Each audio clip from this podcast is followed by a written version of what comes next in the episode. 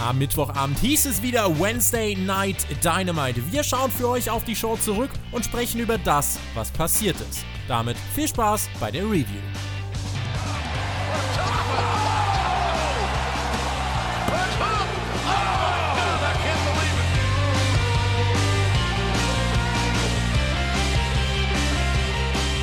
Wir ziehen in den Schatten von Memphis. Dort fand in dieser Woche AEW Dynamite statt, genauer gesagt in South Haven.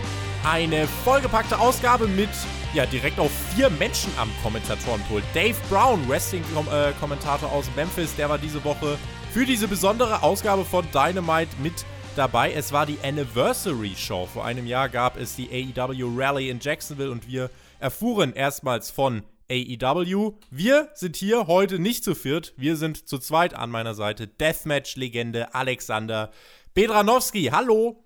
Yes, Tobi, wie immer, wir zwei am Start und ja, die Vier-Mann-Booth durchaus interessant bei AEW, aber der gute vierte Mann, der hat sich, finde ich, auch äh, schön verkauft. Der hat auch immer nur so ein paar Sachen gedroppt, war auch nur für ein Match da, nämlich das erste reden wir gleich drüber. Denn Dynamite begann ja noch vor diesen vier Kommentatoren mit einem Video-Rückblick, mit einem Videopaket. Wir haben The Elite und den Hangman nochmal als Thema gehabt, dass der Hangman da irgendwie nicht so wirklich zur Gruppe steht. Außerdem heute die ganz große Entscheidung, wird John Moxley dem Inner Circle beitreten. Und dann gab es das Feuerwerk und die Anmoderation und auch das erste Match des Abends.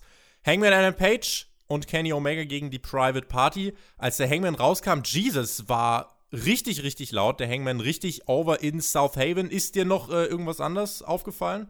Ja, natürlich. Also wenn der Hangman rauskommt, dann ist es natürlich wie immer Zeit für die Bauchbinde der Woche.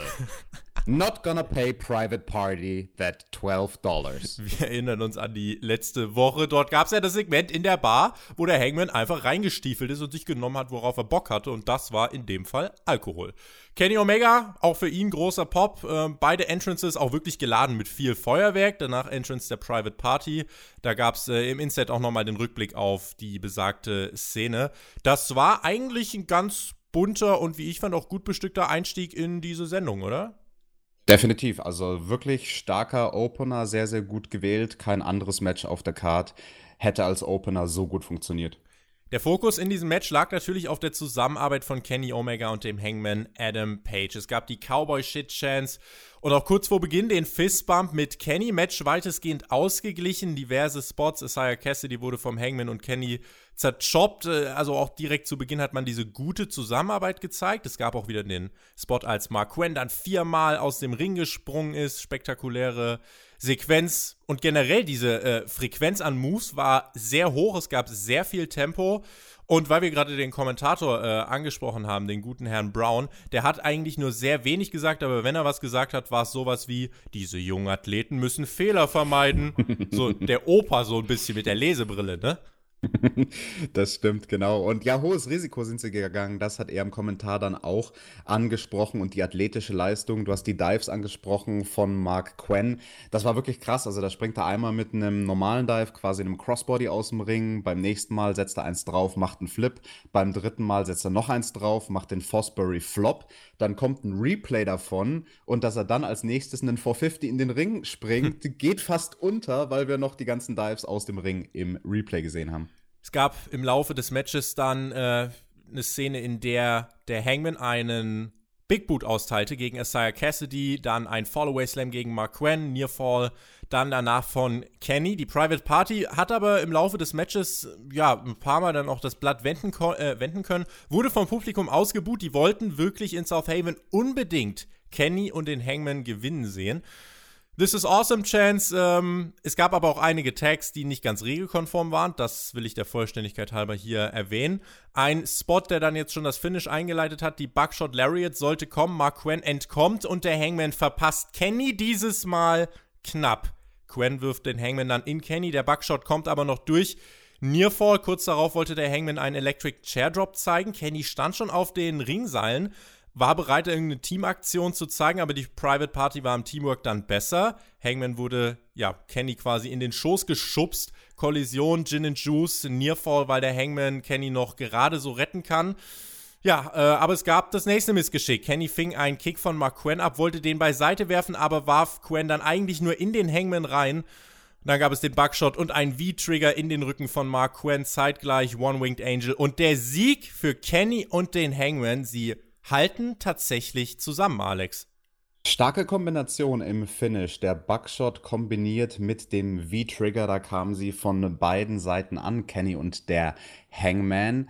Ansonsten, ja, in der Finish-Sequenz, dass wir da den Gin and Juice sehen, der funktioniert und dann aber nur einen Nearfall bringt. Davon bin ich nicht begeistert. Also da mache ich mir echt Sorge, dass die Private Party mit solchen Sachen ihren unfassbar geilen Finishing-Move abwerten und zerstören. Weil du meinst, der Gin and Juice ist so ein geiler Finisher, wenn er kommt, muss er durchgehen? Absolut, genau. Okay. Der Pop war da. Das Publikum war eigentlich generell, finde ich, in diesem ersten Match stark dabei und ich habe das Match auch als stark empfunden. Vor allem, weil es eben A, weitestgehend wirklich gutes Wrestling war und eben diese Story weiter vorangetrieben wurde, weil irgendwie jede Minute doch eigentlich ihren Zweck hier voll erfüllt hat. Und dieser Heel-Turn von ähm, von, vom Hangman Adam Page, der wird weiter langsam vorangetrieben. Ich hätte echt gedacht, in dieser Woche kommt ein Turn, aber jetzt streckt man es, indem man wirklich sagt, äh, okay, diese Woche halten sie noch mal gut zusammen, gewinnen in 13 Minuten oder 12,5 Minuten gegen die Private Party. Du warst in der letzten Woche nicht so der Fan von langsameren Erzählstrukturen. Gefällt es dir hier trotzdem, dass man den Heel-Turn weiter streckt oder hättest du gesagt, na, diese Woche hätte es eigentlich schon äh, mal einen Knall geben müssen? Naja, also ich habe nichts gegen langsame Erzählstrukturen per se, aber es muss halt zu der erzählten Story passen. Nicht jede Geschichte erzählt man gut auf eine schnelle Art und Weise und sowas wie diesen langsam sich anbahnenden Heel-Turn vom Hangman ist ein Paradebeispiel für etwas, was man langgestreckt erzählen sollte eine Story, die besser ist, wenn man sie ganz langsam und allmählich bringt, mit kleinen Clues, wie eben hier, dass er nicht backstage rennt, um Kenny zu helfen. Ganz langsam überlegt auszuschalten habe ich nach dem, was als nächstes kam. Wir hatten ein Women's Title Match. Chris Statlander, die jetzt in dieser Woche wieder da war, trat an gegen Riho. Brandy Rhodes saß bei den Kommentatoren. Es gab auf Statlander und Rio gute Reaktionen. Hikaru Shida und Britt Baker saßen am Ring, waren aber ziemlich genervt. Das ist so, als würdest du dich quasi eine Woche vor den richtigen Lottozahlen äh, hinsetzen. Du wüsstest sie, aber dürftest nicht mitspielen. Was, was ein guter Vergleich? Das ist ein relativ guter Vergleich. Also Britt Baker, die hat schon ordentlich angepisst ausgeschaut. Und Brandy am Kommentatorenpult haut halt auch direkt mal beim Entrance von Chris Stedlander eine so geile Zeile raus. Von wegen, she's not an alien. That is a woman with face paint. Ich muss aber sagen, Brandy Rhodes am Kommentatorenpult fand ich grässlich. Ich fand es furchtbar. Wieso fandest du es grässlich? Weil es so gespielt war. Weil es unauthentisch war und weil es mich einfach genervt hat, weil ich mir einfach gedacht habe, boah, halt bitte die Klappe. Es hat mich wirklich genervt. Und hm, interessant. Also finde find ich gar nicht mal. Ich fand sie am Kommentatorenpult am besten aufgehoben, wenn man die anderen Segmente vergleicht, die wir sonst mit Brandy haben. Äh, ich fand das eigentlich total in Ordnung, muss ich sagen, weil wenn sie was gesagt hat, dann waren es so kurze One-Liner, dann waren es Sprüche und die haben doch immer zur Story gepasst und Finde ich interessant, dass dich das genervt hat. Ich glaube, ich höre sie einfach nicht gern reden. Sie verschwand ja dann zum Glück auch vom Kommentatorenpult. Dachte ich, dass das was Gutes sei. Äh, äh, am Arsch. Äh, es gab den Eingriff von Melanie Cruz und Awesome Kong. Das Nightmare Collective kam während des Matches heraus. Ähm, Chris Statlander zeigte in Topi gegen Melanie Cruz, die jetzt Male heißt, nachdem ja, zuvor Rio attackiert wurde. Der Referee kümmerte sich um Riho. Statlander zeigte äh, noch ein Topi gegen Awesome Kong, die auch da war. Brandy kam da vom Kommentatorenpult die Stage herunter, wollte sich mit Statlander unterhalten und plötzlich, komplett random, noch mehr random als der Butcher und der Blade, die unterm Ring vorkamen, Ex äh, kam da so, so, ein Mann mit Glatze und Excalibur, äh, Excalibur meinte, das ist Luther, eine bekannte japanische Deathmatch-Legende. Der hielt dann Statlander fest, sodass Awesome Kong sie attackieren konnte. Match war immer noch nicht vorbei. Rio zeigte den Dive auf Luther. Es gab Reho-Chance, Nearfall für Statlander nach einer Sit-Out-Spinning Powerslam-Variante. Dann ging es halt irgendwie doch weiter im Match, bis wieder Eingriffe kamen vom Nightmare Collective. Awesome Kong half dann Riho den Titel zu verteidigen, indem sie ja quasi äh, Eingriff und das äh, Gleichgewicht von Statlander beeinflusste. Der Three Count, Riho fiel auf Statlander. One, two, three. Und dann gab es weiter eine Attacke von Kong gegen Chris Statlander. Rio versuchte zu helfen. Melanie Cruz äh, ja, eilte herbei und dann Hikaru Shida sprang auch noch in den Ring, um den Safe zu machen. Britt Baker war genervt und hat gar nichts gemacht. Äh, sorry, aber das war ein, das war ein Clusterfuck. Fand ich. Die Finish-Sequenz schon. Also mit den ganzen Eingriffen, das war too much. Ich finde, in dem Atemzug sollten wir dann aber auch erwähnen, dass das eigentliche Match, also vom wrestlerischen Aspekt her, bevor es zu den ganzen okay, Eingriffen war. kam, war okay, wenn nicht sogar gut. Also ich würde sagen, das Beste, was ich bisher von Chris Statlander bei AEW gesehen habe. Also bis zu dem Punkt, wo die Eingriffe kamen, kann man es eigentlich nicht groß kritisieren. Im Gegenteil, es gab sogar einige coole Spots. Und einer, ein Spot, der mir aber gar nicht gefallen hat, war halt dann am Finish, als die ganzen Eingriffe schon stattgefunden haben. Und Chris Statlander hat Rio in der perfekten Position für ihren Finishing Move und geht dann zum Seil, weil dort Awesome Kong steht, damit Awesome Kong ihr die Beine wegziehen kann. Ja. Warum geht Chris Statlander, wenn sie die Gegnerin in der perfekten Position für ihr Finish hat, in die Richtung vom Seil? Riesige Logiklücke. Ja, also das. Ich habe mir die ganze Zeit gedacht, Leute, warum zeigt ihr hier nicht einfach eine DQ? Es wäre doch in Ordnung. Es ist doch nicht so, dass DQs im Wrestling grundsätzlich kacke sind. Sie sind nur dann kacke, wenn sie sich äh, über eine ganze Show mehrfach wiederholen und jede Woche vorkommen. Wäre ja nicht der Fall. Aber in dem Fall, da, dafür ist es doch da. Beendet das Titelmatch via äh, DQ und das ist in Ordnung. Ansonsten, ja, das Match selber, bevor Eingriffe kamen, war okay. War halt aber auch nicht lang. Das waren vielleicht drei, vier Minuten. Und dann, äh, sorry, was sollte denn diese japanische. Kennt, kennt ihr euch? Kennst du Luther? Also, er, er, wurde announced von Excalibur als eine Japanese Deathmatch Wrestling Legende. Von mir sagt ja auch der eine oder andere, ich wäre eine Deathmatch Wrestling Legende. Ich muss sagen, ich habe von dem Typen noch nie was gehört. Aber zumindest war dieser Moment, wo er jetzt offiziell debütiert ist, nicht ganz so furchtbar wie bei Butcher und Blade. Du hast es angesprochen. Ich hatte nämlich im ersten Moment auch die Befürchtung, oh nein, jetzt macht Excalibur wieder so einen Moment, weil er dann schon so angefangen hat von wegen, That's Luther! Punkt, Punkt, Punkt. Und ich denke mir, Junge, jetzt musst du noch irgendwas sagen. Wer oder was Martin ist denn Luther ein, King? Welcher Luther ist das denn? Und dann hat er zumindest gesagt, okay, ein bisschen Kontext, Japanese Deathmatch Wrestling Legend, das war ja genau das, was wir damals bei Butch und Blade kritisiert haben, dass er einfach nur hätte dazu sagen müssen, das sind zwei Indie-Wrestler, die hier und dort schon angetreten sind. Also diesen Background hat man in dem Fall zumindest gebracht. Aber ob es diesen Typen braucht. Das Nightmare Collective ja ist verloren, finde ich es hat auch diese Woche nicht funktioniert. Äh, Im Gegenteil, ich finde, man hat sich irgendwie nur noch mehr äh, in die Scheiße geritten, um ehrlich zu sein. Weil diese, dieses Match hat man zerschossen. Das Publikum hat nicht wirklich reagiert. Ich habe auch absolut keine Lust auf das äh, in der nächsten Woche angekündigte Match, wo wir nachher noch drauf zu sprechen kommen. Äh, insofern, pff, muss sagen, für mich war das echt ein ziemlich großer Abturner und ich habe echt, also ich habe bisher jede Dynamite-Ausgabe irgendwie genießen können. Das war so ein Punkt, wo ich mir dachte, oh, äh, ich hätte Bock gehabt auf 10 Minuten gutes Wrestling-Match zwischen Rio und Chris Statlander. Aufs Nightmare Collective hätte ich hier komplett verzichten können. Aber um auch mal eine positive Sache zu erwähnen, die das Outcome von diesem Match hatte, Rio ist mit dem heutigen Tag, mit dem Donnerstag, 100 Tage lang Champion. Uhu. Mit wie viel Titelverteidigung? Drei? Vier? In etwa. In etwa. Super bad war dieses, war dieses Nightmare Collective Segment. Und super bad, das ist auch Kip Sabian. Zumindest hat das seine Vignette gesagt. Äh, haben wir nochmal einen kleinen Video-Einspieler von ihm gesehen. Genau, Chris Sabian, den haben wir ansonsten zuletzt gesehen Kip bei AEW. Nicht Chris. Was habe ich gesagt? Du hast Chris Sabian gesagt. Er ich meine, Kip Kip heißt er. Kip Kip. Super Bad. Genau, den guten Kip Sabian, den haben wir natürlich auch bei AW Dark gesehen. In der Kombination mit den Hybrid 2 ist er da angetreten gegen SCU. Da haben sie verloren. Ansonsten gab es bei AW Dark auch noch ein Squash-Match mit Awesome Kong. Die hat da eine neue Lady besiegt namens Skylar Moore. Wir hatten auch noch ein schönes Videopaket Road to Memphis bei AEW Dark und ansonsten können wir eigentlich Dark abhaken ja. und wieder zurückkommen zu Dynamite, denn da hatten wir dann jemand in der ersten Reihe im Publikum sitzen, wo ich ausgemarkt bin. Das war nämlich Zach Myers, der Gitarrist von Shinedown. Und Shinedown ist halt die beste Band der Welt. Und wenn ihr das auch denkt, dann schreibt es uns bitte in die Kommentare.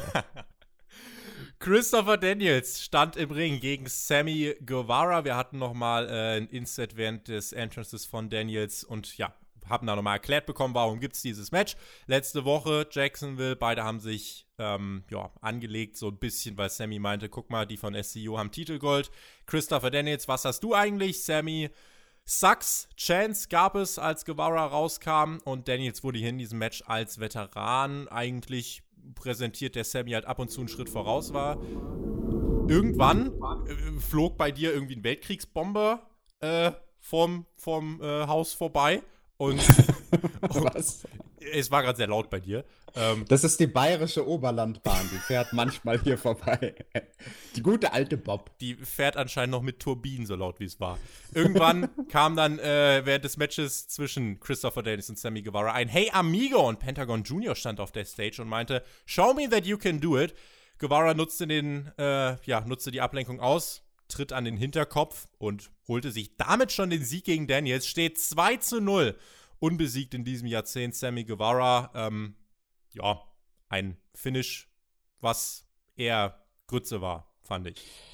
Ja, Grütze, weil halt nochmal Eingriff von draußen. Das war für mich der Moment, wo diese Sendung gekippt ist. Bis dahin war ich der Dynamite-Ausgabe noch echt positiv gesonnen und dann habe ich mir gedacht, okay, jetzt das zweite Match in Folge, wo jemand reinkommt, muss das denn sein? Also an der Stelle in der Show vom gesamten Pacing her hätte es der Sendung wirklich gut getan, wenn wir einfach ein schönes, kurzes, cleanes Wrestling-Match gehabt hätten. Das haben wir hier nicht bekommen lag unter anderem auch daran, finde ich, dass Christopher Daniels und Sammy Guevara keine besonders gute Ringchemie hatten. Also das sah alles sehr, sehr stagey aus und sehr choreografiert und going through the motions mäßig.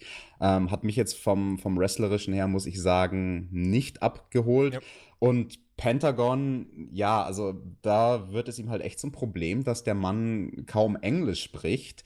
Denn er tauchte auf der Bühne auf und sagt, Show me if you can. Das, das war der Wortlaut. Ja. Show me if you can. if, if you can, what? Also jemand, der da nicht alles von Dynamite äh, aufmerksam verfolgt, hat keine Ahnung von dem Kontext. Da hätte er halt dann schon sagen müssen, müssen Show me if you can do the move oder irgendwie sowas, ja. damit das Publikum auch wirklich versteht, ah, da geht es um diesen Botch. Auch wenn man das dann in dem Replay vorher mal gezeigt hatte mit Chris Daniels, aber ich finde, das war, das war unklar, das war schwammig. Das kam auch ein paar Sekunden zu früh, dass Pentagon dort auf die Bühne gekommen ist, weil im Ring waren sie gerade dabei, sich so zu positionieren, dass man denken hätte können, ah, vielleicht überlegt Chris Daniels jetzt diesen Move zu zeigen, aber sie waren noch nicht in der richtigen Position und Pentagon kam dann schon raus. Also das war alles irgendwie nicht rund, hat nicht gut funktioniert. Nee, dafür gibt es von mir auch einen Daumen nach unten. Und danach äh, kam die Dark Order heraus. Evil Uno meinte, der Fallen Angel Christopher Daniels, einer der besten Professional Wrestlers in AEW, einer der besten dieser Generation. Aber irgendwie scheint man bei AEW von dir noch nicht diese hohe Meinung zu haben, wie ich sie von dir habe. Ja, und hier, Publikum, boot ruhig weiter. Ihr seid doch genau die Leute, die da schuld dran sind. Ähm, aber ich kann dir helfen, zu alter Stärke zurückzufinden. Evil Uno bot ihm die Maske an. Daniels zögerte, schaute sich um, aber warf die Maske dann zurück. Attacke gegen alle sollte folgen, aber dann attackierten alle ihn. Es gab den Run-In von SCU und den Young Bucks und ich dachte, auch nein, bitte nicht schon wieder. Aber Immerhin, die Dark Order wurde dann abgefertigt, äh, aber wirklich komplett. Zum Abschluss gab es den Moonsault von Daniels, um das Segment abzuschließen. Ein Segment, Alex, hinter dem für mich in erster Linie steht, wir haben verstanden. Wie siehst du es?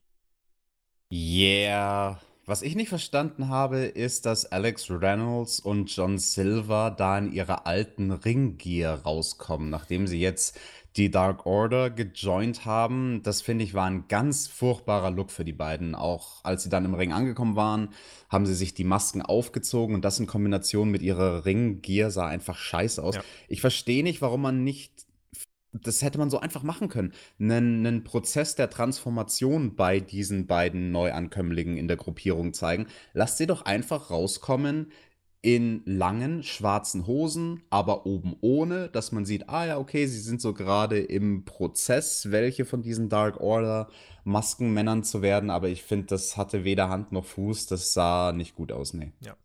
Also, äh, ich habe mir hier abschließend äh, zu diesen 10, 15 Minuten von Dynamite notiert. Sammy bekommt einen Sieg. Daniels sieht am Ende des Tages nicht ganz so doof aus und die Dark Order wird äh, von Leuten abgefertigt, die in der Lage sein sollten, Jobber abzufertigen. Insofern, äh, ich zerreiß das nicht, aber das war allerbestens grundsolide. Wohlwollend, äh, mit Hühneraugen zudrücken. Es war keine Sternstunde des TV-Wrestlings. Ähm, besser wurde es dann aber mit dem nächsten Match, Tag Team Match, die Rhodes-Brüder gegen die Lucha Brothers. Dustin Rhodes mit einem neuen Theme und er schaute dann zu, wie Cody aus dem Boden hochgefahren wurde mit Arn Anderson. Ich finde eigentlich The Brotherhood mit Arn Anderson, die machen zu dritt, so vom Look her, eigentlich einen guten Eindruck, oder? Ja, das wirkt, finde ich, auch sehr, sehr rund. Das passt irgendwie gut zusammen. Arn Anderson wird positioniert als der Head Coach dieser Familie. Und ja, das war ein neues Element, auch mit dem Theme von Cody. Und apropos neue Sachen, Pentagon, der hatte eine neue Maske auf. Diesmal in weißer Farbe, fand ich auch ziemlich nice. Aber neue Maske, trotzdem noch die alten Shenanigans am Anfang des Matches, wieder dieses Zero Miedo Ding. Also langsam hängt es mir, muss ich sagen, mhm. zum Hals raus. Weil es immer wieder da ist, ne? Weil es eben immer wieder da ist. Ja. Äh, wenn er abergläubisch ist, dann wird er nach der Niederlage jetzt einsehen, dass er das Attire nochmal wechseln muss. Äh, vor dem Match gab es auch Anweisungen nochmal von Arn Anderson. Er hielt sich wieder so das Blatt Papier so vor den, vor den Mund und ähm, ja, du hast den Spot zu Beginn angesprochen. Äh, Cerro Miedo, damit ging's los. Äh, Excalibur meinte, dass Phoenix und Pentagon vom Alter gar nicht so weit auseinander seien wie die Rhodes-Brüder und damit könnten sie einen Effizienzvorteil haben. Der hat sich dann aber nicht so wirklich bemerkbar gemacht. Die Lucha Bros waren zu Beginn zwar besser, aber Dustin schaffte dann ein Stück weit die Wende. Es gab den Hot. Cody zeigte nicht ganz so hübschen Hurricane Runner in der Ecke gegen Pentagon. Cody generell fand ich ein bisschen sloppy mit seiner ganzen Performance im Ring. Crossroads gegen Phoenix kam nicht durch, stattdessen musste Cody Kick und einen Cutter fressen. Und es sah irgendwie schon nach einem Sieg der Lucha Brothers aus, aber Dustin wendete erneut das Blatt, unter anderem mit dem Canadian Destroyer gegen Phoenix. Da hat Phoenix aber mal wirklich alles reingelegt, um das gut aussehen zu lassen. Und ja, es gab dann den äh, Cutter gegen Pentagon von Cody, auch der nicht ganz so hübsch. Dustin mit dem Final Cutter und dem Sieg für die Rhodes-Familie. Unbesiegt yes. mit Arn Anderson. Ansonsten ein Moment in diesem Match, den ich noch hervorheben möchte, kurz bevor wir den Hot Tag gesehen haben von Dustin, der dann Cody eingetaggt hat, war Dustin im Ring, Phoenix außerhalb vom Ring. Phoenix hat dann zu einem Stuhl gegriffen, Arn Anderson kickt diesen Stuhl weg. Dann haben wir Phoenix und Arn Anderson, die so ein bisschen aneinander geraten. Und ich finde, da hat sich Phoenix furchtbar schlecht positioniert und damit Dustin sehr, sehr schlecht aussehen lassen. Weil in dieser Konfrontation mit Arn Anderson ist Phoenix dann aus welchem Grund auch immer vom Apron zurück in den Ring gegangen. Und für einen Moment, also schon so zwei Sekunden, standen halt sowohl Dustin in der Ringmitte als auch Phoenix, der am Seil stand, beide im Ring. Und Dustin hätte halt problemlos wechseln können und, und stand dann wirklich aufgrund von Phoenix schlechter Positionierung wie ein Idiot da, der halt den Hot Tag noch nicht machen konnte, weil er Phoenix noch, ich glaube, den Spinebuster verpassen wollte. Ähm, ja, das war in dem Fall ganz, ganz klar Phoenix Fehler. Da hätte er einfach auf dem Apron bleiben sollen. Aber naja, gut, zumindest hat man Arne Anderson irgendwie in dieses Finish inkludiert ab und zu war es eben ein bisschen unrund. Äh, würdest du zustimmen, dass Cody ab und zu ein bisschen sloppy geworkt hat? Ja, hat mich jetzt nicht gestört in dem Fall, aber. War jetzt nicht ja. schlecht, aber mir ist einfach, beim Hurricane Runner hat er sich selber irgendwie auch nur äh, fast Powerbomb-mäßig ist er dann einfach zurückgeplumpst. Und äh, generell, äh, so wie er die Bumps eingesteckt hat, das war alles ein bisschen, äh, ja, sah nicht ganz so harmonisch aus. Das Match selber war trotzdem gut, hat auch eigentlich Spaß gemacht, das Publikum war gut dabei. Was so ein bisschen mein Problem ist, die Lucha Bros hängen mir ein bisschen zu sehr in der Luft, weil die eigentlich wirklich richtig starkes Tag-Team sind. Und hier in dieser Rolle bei Dynamite Äh, für, so ein, äh, für so eine Niederlage gegen die Rhodes-Brüder sehe ich eigentlich andere Teams, äh, nicht die Lucha Bros. Die sind mir eigentlich, Alex, zu gut dafür. Ja, verstehe ich schon das Argument, aber ich wüsste jetzt auch nicht, mit welchem anderen Team man einen gleichwertigen Sieg für die Rhodes-Brüder hätte generieren können. Wer fällt dir denn da ein? Ja, ich hätte jetzt irgendwie, keine Ahnung, dann stell hier die Best Friends oder so hin ähm, und lass die Lucha Bros lieber andere Dinge tun. Klar, wenn es um den Stellenwert des Siegs geht und die Rhodes-Brüder ein großes Team besiegen müssen, dann sind die Lucha Bros eines dieser großen Teams. Ähm, finde, ihr hättet vielleicht auch einen Sieg gegen ja, ein Team wie die Best Friends getan. Vielleicht auch sowas wie Hybrid 2, wer weiß. Ähm, aber okay, machen wir den Haken daran. Tony Schiavone kam zum Ring und äh, hat Cody gefragt, ob er die Stipulations von MJF akzeptiert. Arn Anderson nahm das Mikro an sich und meinte, ich weiß nicht, äh, was sich dieser MJF rausnimmt, solche Stipulations äh, aufzusetzen. Vielleicht ist irgendjemand gestorben und hat ihn zum Gott erklärt. Ich habe auf jeden Fall irgendwas verpasst scheinbar. Cody will das Match, aber wir besprechen das diese Woche nochmal genau. Ihr erfahrt die Antwort dann Genau, nächste Woche ein Element, was wir letzte Woche bei Dynamite zweimal gesehen haben in Jacksonville, was wir diese Woche einmal sehen bei Dynamite in South Haven. Ja, ist so. Damit weiter im Programm. Damit weiter im Programm, weiter mit Werbung. Nach der Werbung stand MJF im Ring, konnte gar nichts sagen, weil Diamond Dallas Page herauskam. DDP, ja, der Mann, der MJF den Diamond Ring überreichte vor einigen Wochen und äh, DDP meinte auch, it's me, it's me während MJF irgendwie gelangweilt in der Ecke stand. DDP machte dann irgendwie einmal Werbung für sein Yoga, dann für seine Social Media Accounts äh, und DDP ist jetzt zurück auf TNT mit der hottest Wrestling Promotion on the planet. AEW, say it, AEW. Äh, ja, war ein bisschen komisch. Äh, mhm. Hatte dann gesagt, ja, hätte mir das jemand von 19 Jahren gesagt, hätte ich gesagt, ach, du rauchst doch Crack.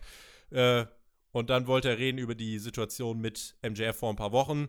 Mother oder Motor Mouth, Jack of Friedman und Wardblow. Und äh, ja, irgendwann hat MJF genug gehabt, äh, unterbrach DDP äh, und sagte, ja, Delhi, in deiner Prime hättest du mir nicht das Wasser reichen können. Ich will nicht kämpfen, aber die vielleicht. Dann kam dreifach B heraus, Butcher, Blade, Bunny. Die wurden dann aber, ja, mir nichts, dir nichts, mit zwei Cuttern von Diamond Dallas Page eigentlich auch wieder weggeschickt.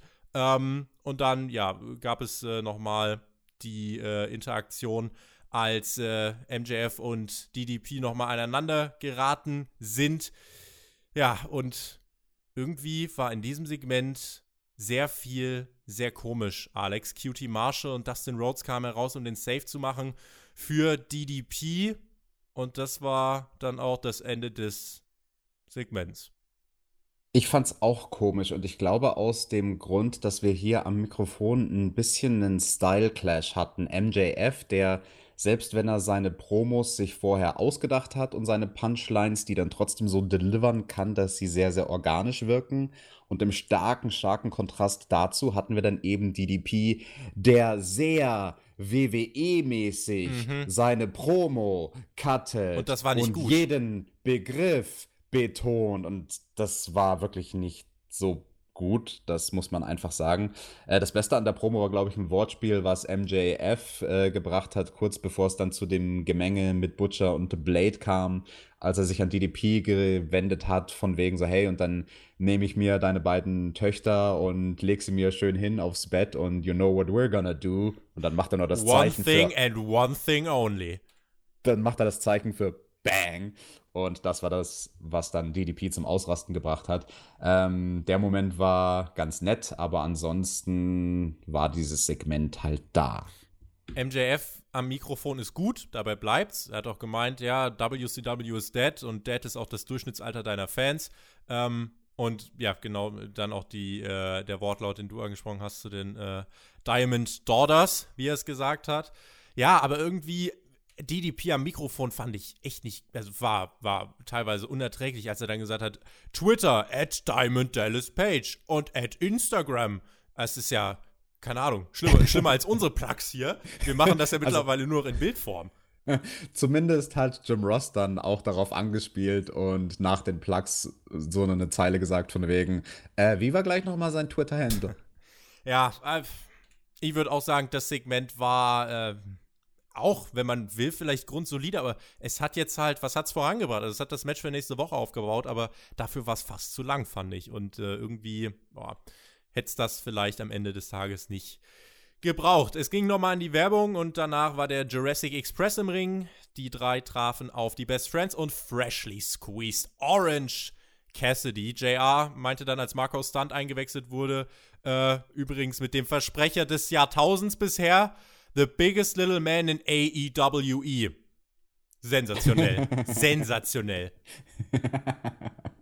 Ja, Excalibur hat es dann auch noch irgendwie versucht zu retten. Das soll so keiner retten, das war lustig. Indem er so ein Wortspiel mit Oh dann versucht hat draus zu machen, also von wegen I'm in awe, I'm amazed, so in dem Sinne. Also es hat äh, nicht funktioniert, nee. dieser Save von Excalibur. Aber ich habe gelacht. In AEWE. Ich hoffe, wir werden diese Kombination dieser Promotions nie sehen. Ähm, Let's Go Marco Stunt Chance, der war ja hier in seiner äh, Heimatstadt gab ja viele Spots, einiges davon war eben Comedy-mäßig. Orange Cassidy wurde eingetaggt. Es gab Holy Shit, äh, Holy Shit Chance. Publikum erhob sich sogar, alle sind aufgestanden. Es gab dann die Dritte des Todes gegen den Luchasaurus, der ja dann sogar einen Spot einstecken musste. Orange Cassidy zeigte ein bisschen was. Sehr zur Freude des Publikums und ähm, unter anderem sahen wir auch seinen Top Rope, nicht seinen Dive, seinen Top Rope Fall eigentlich wirklich nur auf Jungle Boy. Ähm, Marco Stunt, äh, ja, dann mit dem Canadian Destroyer gegen Trent. This is awesome chance. Das Publikum hatte wirklich Spaß dabei. Der Luchasaurus warf Marco einfach dann auf die Gegner außerhalb des Rings. Der Jungle Boy holte mit dem Reverse Rana den Sieg. Das war ja auch nochmal der kleine Fingerzeig. So hatte er Chris Jericho in dem einen Segment symbolisch bis drei gepinnt vor drei, vier Wochen. Ja, das war ein Fun Indie-Match, ne? Es war ein bisschen weniger, als ich erwartet und erhofft hatte. Ja, es war ein Fun-Indie-Match, aber ich hätte mir so ein oder zwei richtig gute Comedy-Spots mehr erhofft. Für das, was es war, war es aber in Ordnung. Man hätte das Ganze noch mehr squeezen können, wenn man es denn, wenn man denn schon, oh Gott, wenn man denn schon hier, äh, ja, Orange Cassidy in so einem Comedy-Match hat. Ähm, war unterhaltsam. Also das Publikum hat es gut angenommen. Ich glaube, das war auch der Grund, warum ich das letzten Endes auch ganz gut fand. Wenn jetzt hier das Publikum still gewesen wäre, wäre das wieder so eine potenzielle Nummer gewesen, wo man sagen hätte können, dass das eher äh, Trainwreck-mäßig war. Aber so war es in Ordnung. Und dann gab es eine Fuhre von Ankündigungen in zwei Wochen bei Dynamite auf dem Schiff von Chris Jericho, der Jurassic Express, gegen Jericho, Santana und Ortiz. Nächste Woche bei Bash at the Beach. Pack steht im Ring. Nicht gegen Kenny Omega, sondern gegen Darby Allen. Chris Statlander trifft an der Seite von Hikaru Shida auf Awesome Kong und Mel. Außerdem MJF, Butcher und Blade gegen DDP, Dustin Rhodes und QT Marshall. Das letzte Match ist natürlich durchaus interessant, weil man da einen Veteranen wie DDP in den Ring zurückholt. Aber das Announcement wird halt ja, also relativ weggeworfen irgendwie. So zwischendrin, nebenbei, ach übrigens, wir haben da nächste Woche Bash, at the Beach, da wrestelt dann auch DDP wieder. Das hat mich ein bisschen überrascht. Also, wenn man ihm schon so viel Promo-Zeit gegeben hat bei dieser Show, warum man diesen Moment von seiner großen Entscheidung, dass er sagt, okay, ich stelle mich noch mal aktiv in den Ring, dass man das nicht irgendwie krasser overgebracht hat. Das wäre ja einfach gegangen, indem DDP einfach kurz backstage sich nochmal für 30 Sekunden zuschalten lässt und eine kurze Promo cuttet und wütend ist und sagt, hey, MJF, du hast mich so genervt, jetzt ist mir der Geduldsfaden gerissen und ich werde wieder aktiv in den Ring steigen. Fandest du das auch, dass das irgendwie verschwendet war? Vor allem hat er ja die Steilvorlage in seiner Promo gegeben gegen mhm. MJF. Alle wollen, dass ich zurückkomme, dann sagt es doch. Und ich werde es auch. Und zwar nächste Woche. Hätte man runder machen können. Wirkte irgendwie genau wie Stückwerk. Pack gegen Darby Allen, da vielleicht noch äh, der Hintergrund, warum sehen wir vielleicht das? Es soll ja hinauslaufen auf Pack gegen Kenny Omega. Es gab ja nach dem Opener zwischen Kenny Omega, äh, dem Hangman und der Private Party, hat sich Pack ja vom Titantron gemeldet und äh, ja, der beste Freund von Kenny, Michael Nakazawa, wurde im Brutalizer Backstage bearbeitet und Pack meinte, Kenny, gib mir mein Match oder diese Angriffe werden weitergehen. Kenny ist dann in den Backstage gerannt und der Hangman ja, der blieb noch draußen stehen, holte sich ein Bier von den Fans, kippte das in einem Zug auch weg und zeigte dann an, ja, lass den Kenny mal machen. Äh, das hat auf der einen Seite nochmal die vielen Facetten des Storytellings rund um den Hangman weitergetrieben, weil der ja, hat aktuell wirklich Spaß am Alkohol und man will jetzt eben Pack gegen Kenny Omega erstmal auf den Weg bringen und lässt dann jetzt nächste Woche Darby Allen da nochmal mitspielen. Ist das vielleicht eine Gelegenheit für Darby Allen nächste Woche einen Sieg zu holen oder sagst du, Pack muss siegreich bleiben? Na, ich weiß es nicht. Es ist auf jeden Fall eine richtig interessante Match-Ankündigung. Ich weiß aber auch nicht, wen man da am besten overgehen lässt. Ich frage mich übrigens auch, was hat denn Pack eine Woche lang jetzt mit dem armen Nakasawa gemacht? Ich glaube, der hat, hat doch schon vor Weihnachten hat er den doch schon äh, mitgenommen in seinen Raum. Stimmt. Der arme Nakasawa, der hatte bestimmt keinen guten Rutsch ins neue Jahr, aber gut, der Hangman zumindest, der hatte den, der hat sich schön besoffen, hat das hier auch weiterhin gemacht, anstatt Backstage zu rennen und zu helfen. Und in dem Kontext müssen wir vielleicht eine Sache noch bringen, Tobi, nämlich das Plakat der Woche. Oh, Alex, ich bin gespannt. Also ent entweder war es Hangman Drink My Beer oder Hangover Page. Hangover Page finde ich gut. Hangover Page finde ich gut. Ich glaube, bei, okay. bei, mir wäre es wahrscheinlich so ein. Äh, bei mir wäre es. Es gab doch im äh, letzten Segment der Show, gab es dann auch noch hier ein, äh, ein, Schild, wo dann Chris Jericho Sucks oder so drauf stand, wo dann auch äh, drauf gezeigt wurde. Aber ich glaube, nee, das mit dem Hangman, das gefällt mir besser. Mhm. Ansonsten gab es noch ein schönes Schild in Form von einer Blase und da stand einfach nur in dicken, bold Letters drauf. Bubbly. Ach Gott. Also, kommen wir zurück. Das Liner für nächste Woche ähm, ist schon ordentlich, finde ich. Also, da hat man einiges äh, aufgebaut. Die Sache ist, äh, Statlander und Hikaru Shida gegen Awesome Kong und Mail äh, will ich nicht sehen. Und ob DDP im Ring funktioniert mit Cutie, Marshall und Dustin Rhodes, äh, naja, lassen wir uns mal überraschen. Aber Pack gegen Darby Allen, da habe ich auch Bock drauf. Und dann, Alex, das äh, finale Segment. AEW endete in dieser Woche nicht mit einem Match. Ich glaube, das war das erste Mal tatsächlich, dass wir wirklich mit einem Segment aufgehört haben. Chris Jericho kam zum Ring. Sammy Guevara war auch da, Jake Hager auch. Es ging nochmal in die letzte Werbung. Sammy hatte wieder einige Schilder dabei.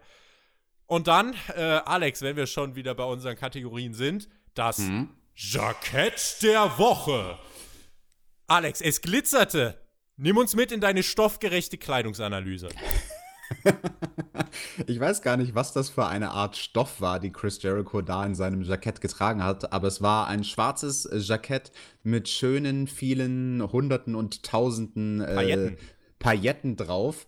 Ja, wie viele Knöpfe verleiht man dafür? Es ist das neue Jahr. Ich kann nicht gleich wieder hier so viele Sterne raushauen. das sagst du jedes Mal. Zweieinhalb vielleicht? Zweieinhalb? Dreieinhalb Knöpfe. von mir. Dreieinhalb von fünf Knöpfen. Es hat geglitzert. Hallo. Wie viele, Knö wie viele Knöpfe gab es oder wie viele Sterne gab es eigentlich für sein Match bei Wrestle Kingdom? Oh, äh, super, super Plug. Die haben ja tatsächlich hier in der Promo auch Wrestle Kingdom angesprochen. Ähm, er und Moxley haben ja beide gewonnen. Das Match äh, tatsächlich gegen Tanahashi. Vielleicht kleine äh, Einordnung von dir. Ich fand es definitiv besser als das, was ich erwartet hätte.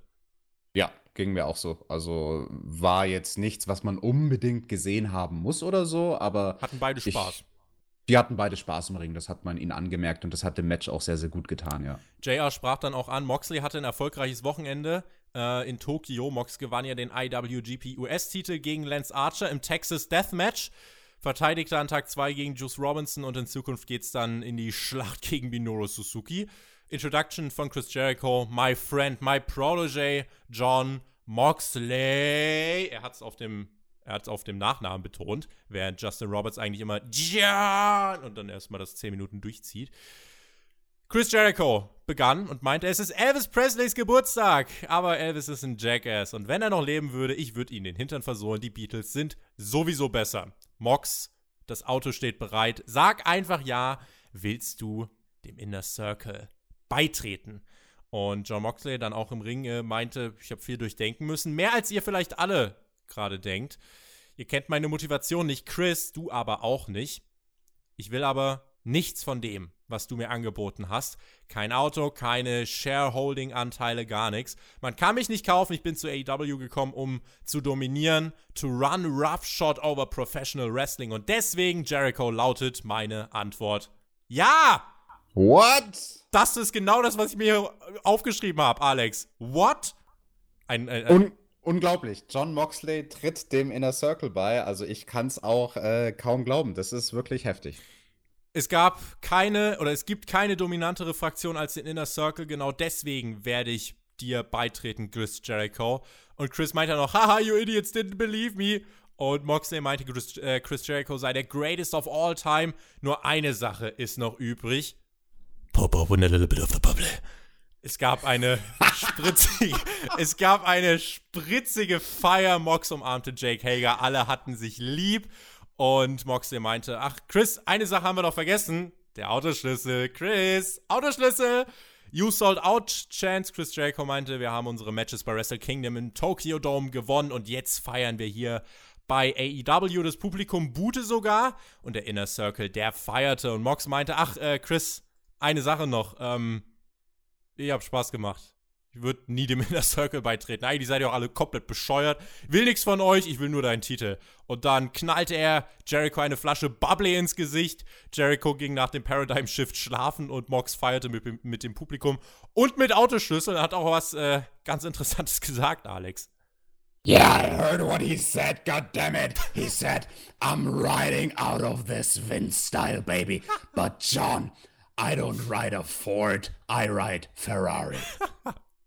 Schöne Vince-Reference. Liebe Grüße an äh, WWE.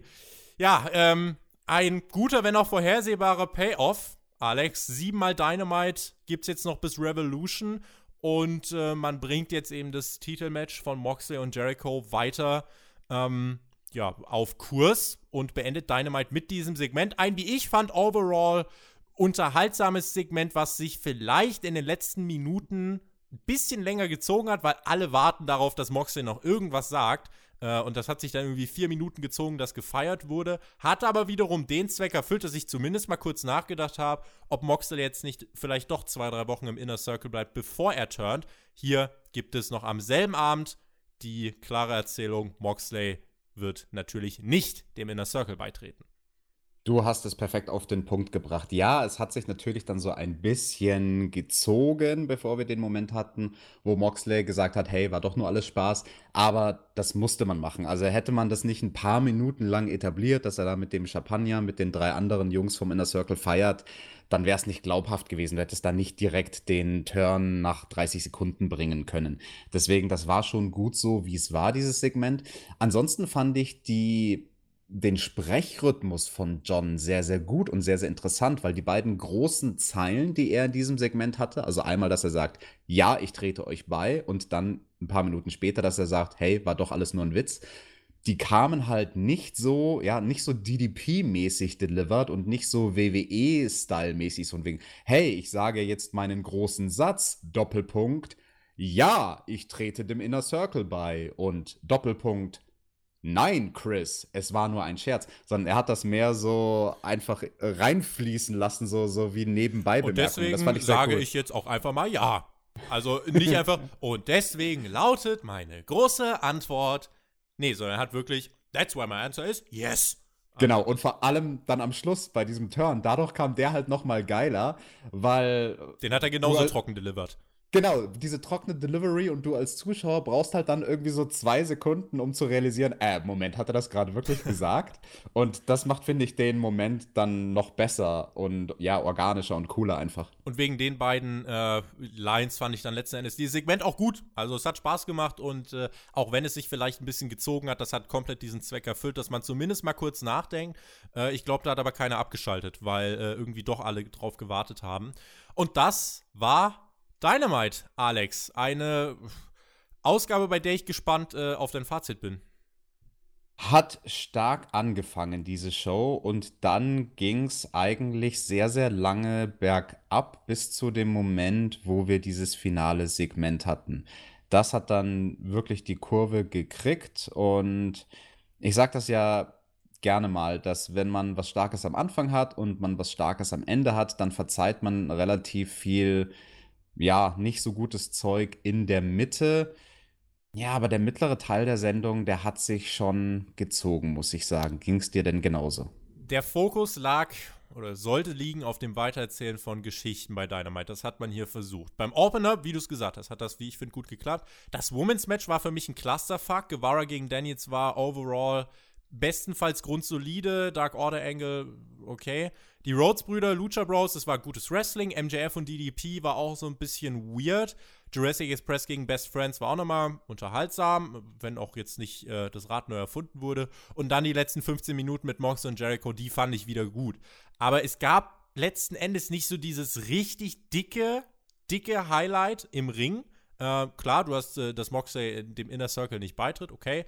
Ähm, und deswegen, ja, es gab doch zu viele negative Punkte in dieser Woche. Und vielleicht ist das irgendwie gerade auch so ein bisschen das Problem von AEW, ähm, dass auch viele Köche den Brei verderben können. Das war eine, wenn wir in der Metapher bleiben, eine versalzene Ausgabe von Dynamite, fand ich. Weil eben in diesem Mittelteil wirklich Sachen falsch gelaufen sind, die vermeidbar gewesen wären. Es gibt einmal diese Promo von DDP, die zu lang und äh, zu schlecht war. Dann gibt es das Ganze mit dem Nightmare Collective, wo doch irgendjemand sagen muss, dass dann, wenn ihr diesen Eingriff bringt, dann bringt er ihn auf eine andere Art und Weise und dann läuft vor allem das Match nicht einfach weiter.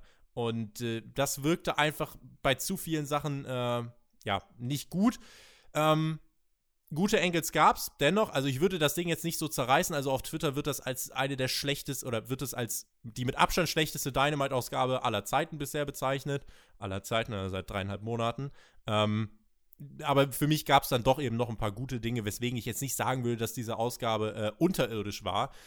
Aber, so ehrlich muss ich sein, nach der Ausgabe in der Vorwoche war das schon ein Letdown, weil ich hatte, Alex, ehrlich gesagt, mehr Hoffnung.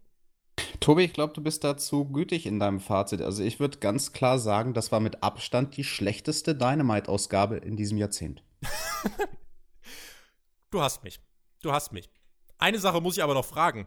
Das Ding wurde hier mit den ganzen Legenden von Memphis be äh, beworben, unter anderem mit dem Rock'n'Roll Express. Hallo? Wo? Es kam im Picture in Picture vor der MJF-Promo. Ah, komm. Man hat Lenny Poffo, also den Bruder vom Macho Man, backstage reden sehen mit Alex Maveres und dann da ein paar Bilder eingeblendet. Das fand wohl im Rahmen von, also von Dark quasi statt. ich weiß nicht, ob es bei, aufgreifen oder so. Genau, da wird man es wahrscheinlich zeigen, aber es fand halt vor der Show statt. Und dann hat man halt die Bilder eingestreut, ja. Aber dass diese Dynamite-Ausgabe nicht so besonders war, sieht man an der Länge. Wir haben nicht mal 50 Minuten erreicht und sind durch mit dieser Ausgabe, wollen euch damit auch gar nicht weiter äh, nerven und schicken euch jetzt in euren Donnerstag, Freitag, Wochenende, whatever. Nächste Woche Bash at the Beach. Wir hoffen auf Besserung. Irgendwie gibt es bei AEW gerade für mich entweder den Ausschlag nach oben oder nach unten. Es fehlt aber irgendwie so dieses konstante, beständige Mittelniveau. Das hat übrigens diese andere Sendung am Mittwoch äh, in dieser Woche, finde ich, deutlich besser hinbekommen. Damit Punkt hinter diese Ausgabe, äh, Alex. Die Winterpause auf diesem Kanal übrigens auch von der WWE-Crew ist beendet. Also Jonathan und Björn sind zurück mit Raw und SmackDown. Außerdem könnt ihr uns übrigens mittlerweile auch auf Instagram folgen. Instagram.com slash spotfight.de. Schaut da auch gern äh, vorbei. Wir haben da einfach so ein paar Umfragen, ein bisschen schäkern wollen wir da mit euch. Und äh, ist, glaube ich, ein Follow wert. NXT-Review gibt es auch diese Woche. Insofern alles in Butter. Ich würde sagen, damit machen wir pünktlich, überpünktlich Schluss. Unser Konto, äh, ja, heute dann mal im Minus, wenn wir die Stunde als Maßstab nehmen, aber wir strecken das nicht unnötig weiter. In diesem Sinne, vielen lieben Dank fürs Zuhören. Genießt Wrestling. Bis nächste Woche. Macht's gut. Auf Wiedersehen. Tschüss. Ja, sowas. Wir haben die Stunde nicht voll bekommen, aber wenn ihr noch ein bisschen mehr vom Tobi hören wollt, dann könnt ihr das machen in seiner Hauptkampfausgabe von dieser Woche. Da spricht er nämlich mit unserem Experten, mit unserem Japan-Experten, dem Chris, über Wrestle Kingdom. Sehr, sehr interessant, was die beiden zu dieser Show zu sagen haben. Ansonsten hört ihr mich nächste Woche wieder. Ihr könnt mir auch gerne auf Twitter folgen, at ThumbtackJack. Und wir hören uns dann nächste Woche zu Bash at the Beach.